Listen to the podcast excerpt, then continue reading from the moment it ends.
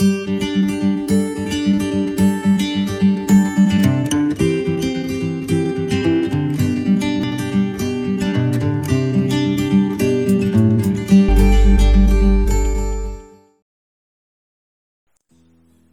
continuamos con el ciclo de entrevistas a Daniel Ferminades. Un sabio maestro hace más de dos mil años dijo, la verdad os liberará. ¿Nos puedes explicar un poquito esa frase, Daniel? Sí. Eh, ¿Es así? Sí. Lo que pasa es que no es tan esotérico o oculto o solo profundo en lo espiritual como muchos piensan, ¿no? La, verdad es todo lo que vivimos. Entonces, es verdad que somos personas amorosas en algún momento de nuestra vida o de nuestro día, pero también es verdad que somos personas egoístas mucha parte de, ese día. Somos personas que recibimos una enseñanza tal vez eh, adecuada eh, o, o, buena si cabe el término, pero que también hemos utilizado esas enseñanzas, nuestros conocimientos y aprendizajes por nuestra propia cuenta para tratar de sacar provecho en muchas situaciones de quitarle al otro lo que yo quiero tener. Es decir, hay mucho ego en nosotros, hay mucho espíritu, que es lo que en esencia somos también en nosotros, pero tenemos que tomar una decisión de entregarnos de, de lleno a uno, para al menos vivir íntegramente. Eh, Disculpame, Daniel, cuando te decís tenemos que entregarnos de lleno a uno, ¿a qué te referís? ¿O al ego o al espíritu? ¿Sería? Claro, porque también trayendo palabras de las escrituras, dice, mejor que fuerais fríos o calientes, porque a los tibios los vomitaré de mi boca. Es decir, definirnos, decidirnos. Si decidimos hacer las cosas bien, bueno, ser sinceros y ser... Eh, Coherentes el juez más severo de nuestros propios actos y entonces no permitirnos hacer cosas incorrectas, así como podemos ver qué es lo que están haciendo los demás y, bueno y criticar muchas veces sin mucho sentido, eh, observar lo que hacemos nosotros y tratar de mejorar. Si nos entregamos de lleno al mejorar, entonces también estamos demostrándole al cielo al, mundo del espíritu, que estamos comprometidos con la enseñanza, dispuestos a enfrentar las barreras que pueda haber en nosotros o encontremos en el mundo. Enfrentar con amor, no es enfrentar con violencia, ¿no? ¿Y de esa manera alcanzaremos la verdad haciendo eso? Es que ahí estamos buscando vivir esa verdad amorosa. Entonces vamos a alcanzar una verdad diferente a la que estamos acostumbrados a vivir que es que nos ponemos del lado de nuestra conveniencia dependiendo de la situación. Entonces así es como que estamos siendo tibios, ¿no? Sí, es como que no, no nos gusta pensar que mentimos, pero es como que acomodamos la verdad a nuestro favor. Eso es muy común, eso es muy común. Yo siempre digo que no, la mayoría de los humanos no tomamos clases de actuación, pero aprendemos a, actuar en distintas situaciones. Lo hacemos ya desde pequeñitos. Aprendemos desde bebés eh, los ruidos que tenemos que hacer, el llanto que tenemos que, que manifestar para atraer la atención de nuestra madre, de nuestros padres, ¿no? ante nuestras necesidades. Eh, entonces, va, habrán observado, los adultos observamos a los niños haciendo esto, en algún momento nosotros hicimos lo mismo como niños, los vemos cómo aprenden, ¿no? Que, eh, a partir de la experiencia que están haciendo y de las pruebas que van haciendo, y se prueban de distintas formas. Y eso que vamos aprendiendo, luego con adultez empezamos a utilizarlo eh, de una manera más egoísta, tratando de sacar provecho de situaciones en, en, la vida para obtener cosas que queremos, que muchas veces, bueno, no evaluamos del dolor que a alguien le podemos traer, sustrayéndole lo que tal vez es, es suyo y en realidad nosotros no merecemos. ¿Existe algún lugar donde habita la verdad pura? ¿Existe un espacio? Sí, en el corazón. En el corazón. Qué lindo, qué buena. Qué, lo que pasa es que hay que quitar también de dentro del corazón tantas impurezas que en él hay guardado. ¿no? Eh, eh, el amor que emana el corazón y la, pureza que se encuentra en, su centro es la, la original, ¿no? La imagen y semejanza del creador pero también hemos ido manejando muchas veces ese amor de manera egoísta y lo hemos enturbiado y lo hemos confundido. Y entonces hoy a la gente le cuesta distinguir dónde está lo puro o qué es lo puro y qué es lo impuro. Y uno piensa a veces que lo que uno está haciendo cuando uno lo hace, si a uno le agrada, está bien y a veces ahí hay confusión porque no todo lo que a mí me agrada hacer o me resulta es o le puede llegar a ser un bien. Entonces a veces lo que a mí me agrada es hacer algo que al otro lo perjudica.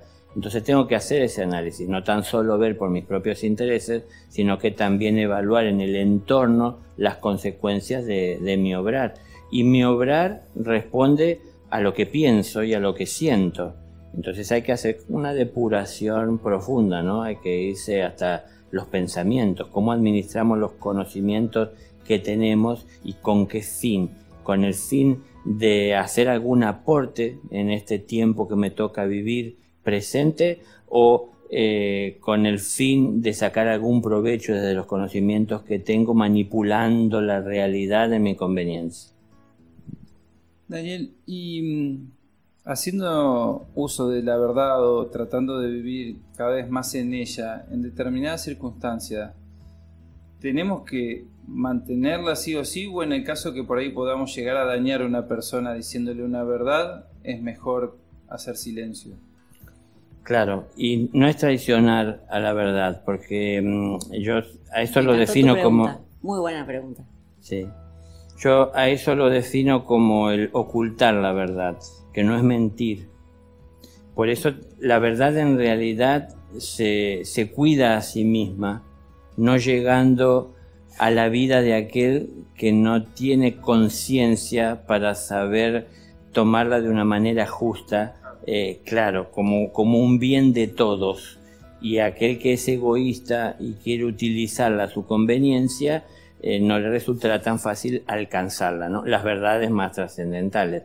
Pero mm, viniendo a las verdades que podemos llegar a conocer nosotros, que tal vez entendemos que sería doloroso o dañino compartir con alguna persona que está afectada por una situación que vive, por ejemplo, eh, es preferible entonces a veces callar y esperar el momento adecuado en donde la persona no esté vulnerable en sus emociones para poder recibir esa verdad. Exactamente cómo uno entonces la transmite. Ahora, la verdad existe desde siempre y en la medida que uno va evolucionando, es decir, evolucionando espiritualmente, dejando detrás todos aquellos lazos que eh, lo atan a la materia y al mundo, va abandonando y renunciando a lo material, es decir, administrándolo de manera justa, no es eh, dejando todo lo material de lado para vivir en la naturaleza, sino que sabiendo administrarlo y cambiando el orden de prioridad de, de su amor, ¿no? que es lo que pone por encima de todo que para mí es el amor de Dios por sus criaturas, y, qué es lo que viene luego.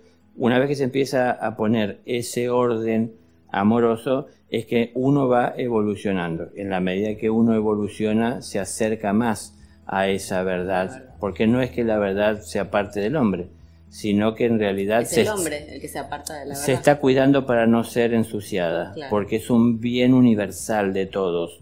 Entonces, pueden llegar a ella en su pureza eh, aquellos que están en condiciones habiendo hecho el esfuerzo de renunciar a todo lo que lo mantenía alejada de esa verdad. Entonces cuando la alcanzan no la ven con ojos codiciosos para tratar de aprovecharse de ella, para sacar algún provecho para, con responsabilidad. La ven con responsabilidad. Exactamente, cuidando algo que es de todos. La verdad no es propiedad de nadie. Daniel, es muy común que la gente diga las mentiras piadosas. ¿Cómo, impacta esa mentira o esas mentirillas que se dicen habitualmente en el espíritu, en, nuestro ser? ¿Es importante realmente hablar en, verdad siempre? Y digo una pavada, ¿no? A veces te, no sé, llegaste tarde y decís, no, hubo un accidente. Y en realidad no hubo un accidente, llegaste tarde pero te quedaste dormido. Pero como que a veces es algo común este tipo de, mentira piadosa que se llama. ¿Tiene algún impacto esto o...? Por más que la disfracemos de piadosa, es mentira. Ok. Pero em, bueno, por eso dependerá de la situación, como estábamos hablando. Si, si- otra vez volvemos a esta situación hipotética de hace un momento. Si es una persona la cual está afectada emocionalmente, eh, bueno, tal vez entonces yo busco la manera de decir las cosas no tan directas para, Claro, para dañarla. Pero no tengo que llegar a, a A mentir. mentir.